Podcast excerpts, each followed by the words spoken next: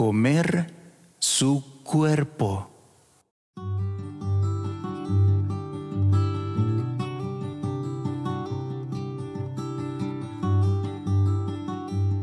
Evangelio según San Juan, capítulo 6, versículos 52 al 54. En aquel tiempo, disputaban los judíos entre sí. ¿Cómo puede éste darnos a comer su carne? Entonces Jesús les dijo. En verdad, en verdad os digo. Si no coméis la carne del Hijo del Hombre y no bebéis su sangre, no tenéis vida en vosotros. El que come mi carne y bebe mi sangre tiene vida eterna, y yo lo resucitaré en el último día. Palabra del Señor. Gloria y honor a ti, Señor Jesús. El Rincón de la Palabra. La paz del Señor para todos. Soy Mauricio Castro de Comunidad Católica Virtual.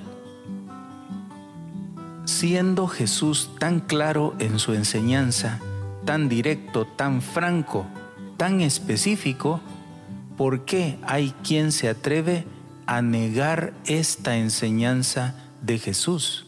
¿Por qué hay quien se atreve a contradecir la palabra de Jesús? ¿Por qué muchos incluso llamándose o autodenominándose cristianos, entre comillas, se atreven a contradecir la enseñanza de Jesús? Y la respuesta es sencilla no le creen a Jesús, no le obedecen a Jesús, no tienen deseos de someterse a la palabra de Jesús. Esto es lo que les pasa a las sectas protestantes, mal llamadas evangélicas, porque no creen en el Evangelio de Jesucristo. Y aquí está la prueba él está enseñando que su cuerpo es verdadera comida y su sangre verdadera bebida, y que el que coma y beba tendrá vida eterna. ¿Por qué contradecir a Jesús de Nazaret? ¿Por qué ir en contra de su voluntad si Él ha decidido quedarse en la fracción del pan? Si Él ha querido quedarse en el pan y en el vino, en la sagrada Eucaristía.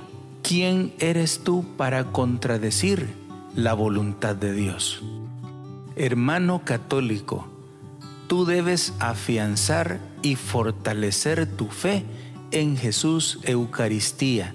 Él está presente bajo la apariencia de pan y vino, es decir, nosotros vemos el pan y el vino, pero en el momento de la consagración se convierten en el cuerpo y la sangre del Señor.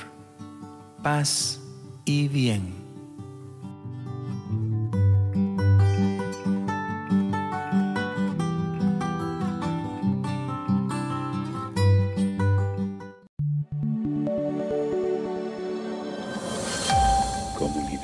Católica Virtual.